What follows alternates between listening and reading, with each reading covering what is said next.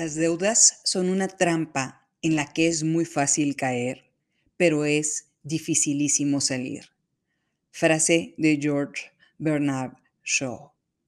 Y yo le agregaría, en la actualidad a la trampa la llaman cómodas mensualidades.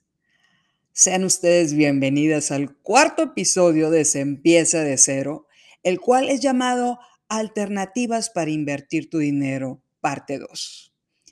Recapitulando, en el episodio pasado hablamos de no todo lo que brilla es oro, es decir, si alguien te ofrece algo que ellos llaman un rendimiento garantizado, asegúrate de que sea una empresa autorizada en la regulación mexicana para poder captar dinero.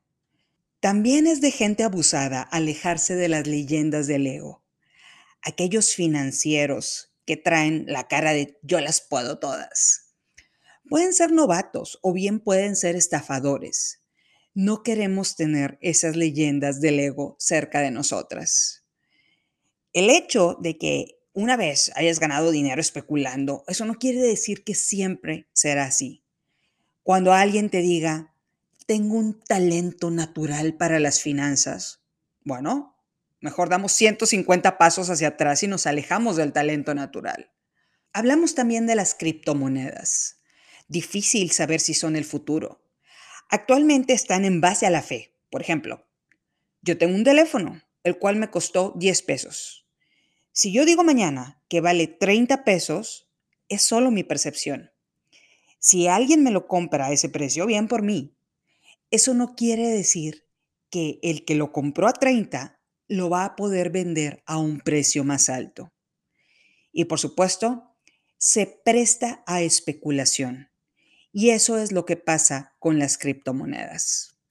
Y terminamos el episodio diciendo, a veces el mejor rendimiento que puedes obtener viene de alguien cercano. Alguien que está buscando 10 pesos para poder comprar ingredientes, hacer un pastel y venderlo a 20. Ese es un buen negocio que no tiene nada que ver con Bitcoin. Y la historia que me encanta sobre no dejarse contagiar por la enfermedad del dragón la cual aparece en la película de El Hobbit. La enfermedad del dragón es la que tienen los enanos del pueblo de Durín. ¿Qué es lo que pasa? Se agrava su avaricia entre más riqueza tengan. Entonces, hay que aplicar medicina contra la enfermedad del dragón. Un 1% o 2% de rendimiento que nos den en una institución que no esté regulada puede hacernos perder todo nuestro dinero. No queremos perder todo nuestro dinero. Ahora, para empezar este episodio, hablemos de una escena de la película Harry Potter y las Reliquias de la Muerte, parte 1. Harry y sus amigos entran a una bóveda del Banco Gringotts para buscar una copa de oro, es decir, un objeto que tiene una parte del alma del malvado de las películas. Al entrar a la bóveda se dan cuenta de que los malos pusieron ahí un hechizo, uno llamado Gemino. Todas las copas están hechizadas, todo lo que tocan se multiplica. Lo que quiere decir que pueden morir aplastados por estas copas y objetos de oro que hay en este lugar. No tienen por dónde salir. Hermione también pronuncia otro hechizo, el cual usa para escapar de la bóveda. Este hechizo es el reducto, es decir, este hechizo logra que algo grande se pueda hacer más pequeño. ¿Por qué hablar de estos dos encantamientos el día de hoy? Bueno, muy sencillo. Queremos aplicar el hechizo Gemino, es decir, que se multipliquen nuestros ahorros, y para nuestras deudas queremos aplicar el hechizo Reducto, que cada vez se hagan menos hasta que ya no tengamos ninguna deuda. Déjenme decirles qué pasa en la realidad. Algunas veces sucede lo contrario. Nuestros ahorros se disminuyen y nuestras deudas se incrementan. Por lo que hoy hablaremos de cinco recomendaciones que podemos aplicar en nuestro día a día, en nuestra vida. Primer punto.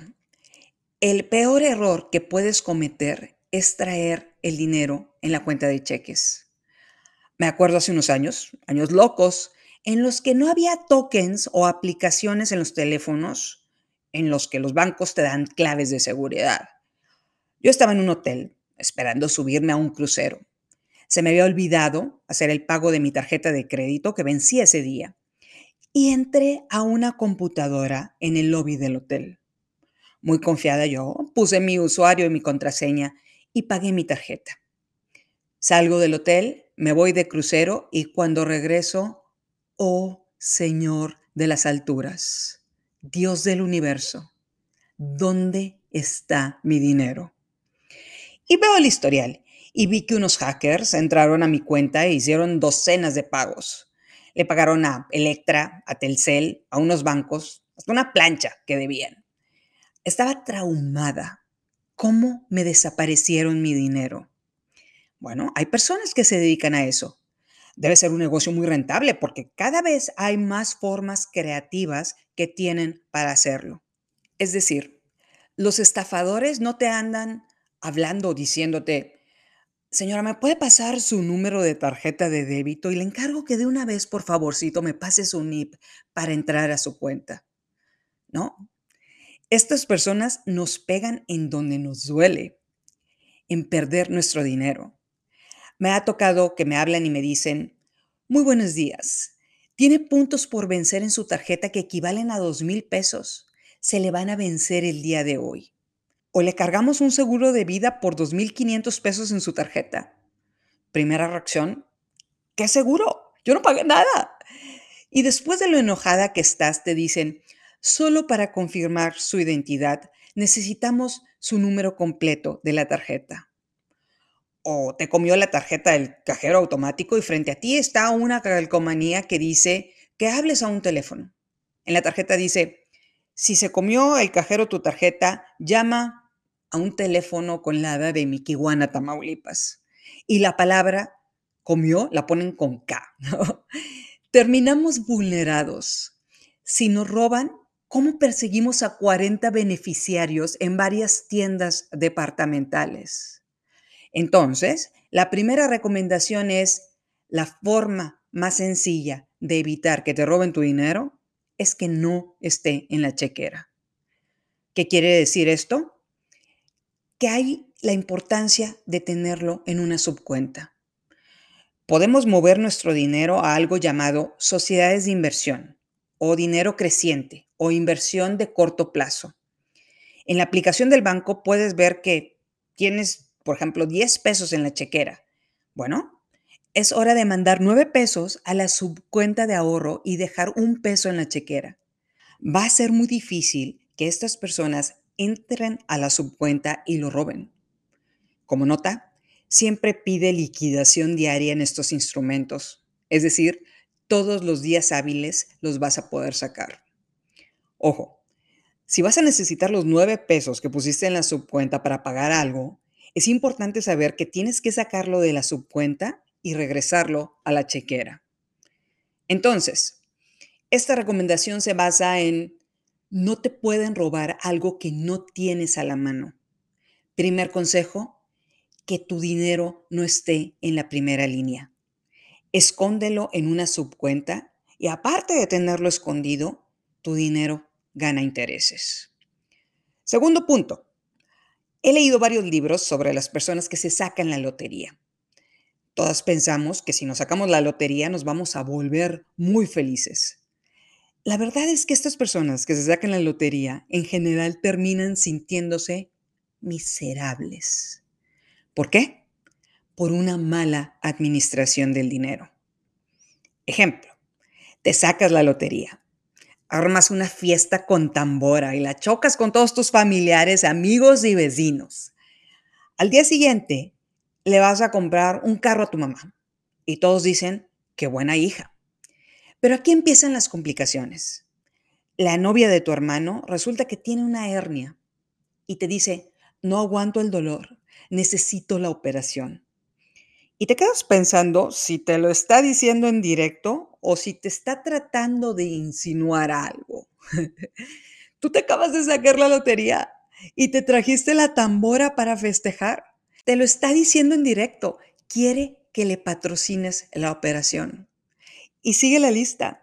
tu hermana que se quiere ir a Estados Unidos a estudiar y tú te sacaste la lotería. Hasta que llega el punto en el que te das cuenta que la familia y los amigos piensan tienes la obligación de ayudarlos. Terminas gastando el dinero en todas estas personas y terminas odiado por estos familiares y amigos. ¿Cómo te atreves a no ayudarnos? Eres a la persona a la que Dios ayudó y ahora no nos quieres ayudar. ¿Por qué terminan miserables estas personas? Por una mala administración. Y una mala administración puede hacer que caigas en un hoyo muy hondo llamado la tarjeta de crédito. La tarjeta de crédito es un instrumento extraordinario para las mujeres que somos administradas. Hay varios estudios que muestran que las mujeres tenemos mayor capacidad que los hombres para administrar nuestros recursos. Pero si se trata de crédito, en el momento en el que veamos la tarjeta de crédito como un ingreso extra, estamos fritas. La tarjeta de crédito es una línea de corto plazo que se puede utilizar siempre y cuando la consideremos como un crédito que hay que pagar en menos de un mes.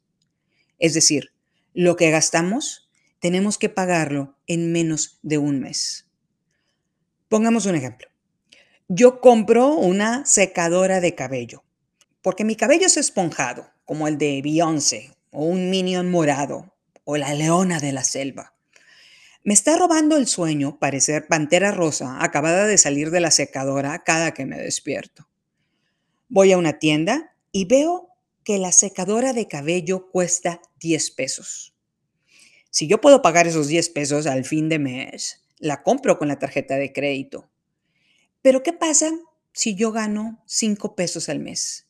Y aparte de ganar nada más 5, tengo que pagar renta, comida y colegiaturas. ¿Qué pasa si digo, compro la secadora hoy y voy pagando el mínimo? De ese mínimo estamos hablando que es una tasa de 80% anual. ¿Qué inversión te da este rendimiento? Es decir, recibes 5% por los ahorros y pagas 80% por la tarjeta de crédito. Es un mal negocio. Te voy a decir una verdad absoluta. Las tarjetas de crédito representan uno de los créditos más caros en el mercado si no pagas lo que gastaste cada mes. Entonces, ¿qué hacer? Siempre buscar en la aplicación o en la página del banco algo que dice pago para no generar intereses. Te dan un plazo, alrededor de un mes para pagar, y así no pagarás intereses en esta tarjeta de crédito. Pero si siempre pagas el mínimo, es decir, el renglón que dice pago mínimo, te vas a enfrentar a una tasa de interés más alta de mercado que ningún instrumento te puede hacer ganar. Entonces, en lugar de tener el hechizo Gemino para multiplicar tus ahorros, se multiplican tus deudas al punto de que puedes morir asfixiada. El hechizo reducto que iba a reducir tus deudas se queda sin efecto. Ahora lo que se reduce es el dinero que tienes para comprar cosas en el supermercado. Hay leyendas de personas que andan en Lululand, de las cuales ya sabemos que debemos de alejarnos. Un vato puede decir, yo saco dinero de mi tarjeta y me gano cinco veces más en el mercado. Qué difícil. ¿Te sale una vez? Sí, ¿Te sale constantemente? No creo. El banco no es un alma de la caridad que pierde dinero para que tú ganes. Entonces, una tarjeta de crédito es una línea de crédito que se debe extender hasta un máximo de un mes. Si no, te vas a topar con el hechizo Gemino y te vas a ahogar al punto que no puedas ver la salida. Número 3. Los meses sin intereses contra las cómodas mensualidades. Si tú vas a una tienda y quieres comprar una secadora, puedes preguntar, ¿cuánto me cuesta la secadora si pago el total hoy? ¿Y cuánto me cuesta si mando a 24 meses sin intereses? Es decir, ¿es el mismo precio el de la secadora si lo pago en 24 meses o en una sola exhibición? Si te contestan que sí, esos sí son meses sin intereses. Por el contrario, Si la secadora cuesta 10 pesos y te dicen, puede pagarla en 10 cómodas mensualidades a solo 2 pesos mensuales. Tú, como ya escuchaste este podcast, te pones súper astuta. Sacas la calculadora, la multiplicas 10 por 2 y te das cuenta de que con estas cómodas mensualidades realmente vas a pagar por la secadora 20 pesos. 100% de incremento en el precio de la secadora. No 50, 100%. Entonces, meses sin intereses sí, siempre y cuando puedas pagarlos. Y las cómodas mensualidades pueden resultar bastante incómodas porque estás comprando la secadora más cara que hay en el mundo. Ahora, cuando las personas dicen, tengo un dinero ahorrado para emergencias y en general compro con la tarjeta de crédito la ropa de mi hijo y solo pago el mínimo. Es lo contrario. Y este es el cuarto punto. La tarjeta de crédito es para emergencias. Los ahorros son para comprar la ropa. Si pagas el mínimo, la deuda se multiplica con el hechizo Gemino hasta ahogarte. Así que utiliza tus ahorros para pagar el crédito más caro. Número 5. Deudas en dólares. Una amiga me dijo, un carro que me gustó, y se los presumo, me lo van a dar a meses sin intereses en dólares. Mi respuesta fue, toma un crédito en la moneda en la que ganas dinero.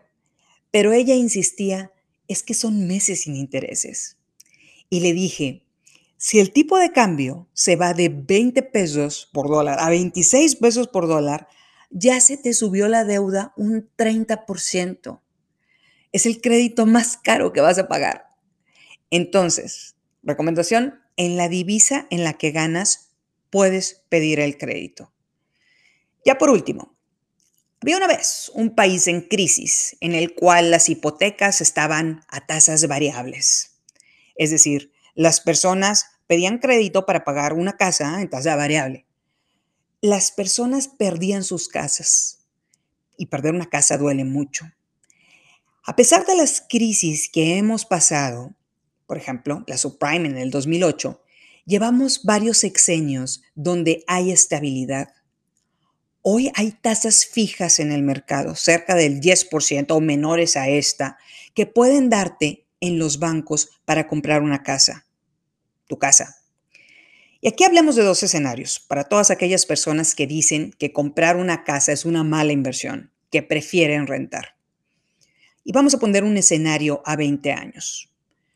Puedes rentar una casa de 10 mil pesos y en el contrato te dicen que vas a tener un incremento anual por 20 años en función a la inflación. Si la tasa de inflación está en 10, pesa pero no duele.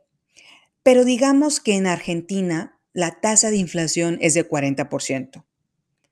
Este año, en Argentina pagas 10 mil pesos de renta, pero el próximo año vas a pagar 14 mil pesos de renta. Como si fuera el hechizo Gemino, se multiplica.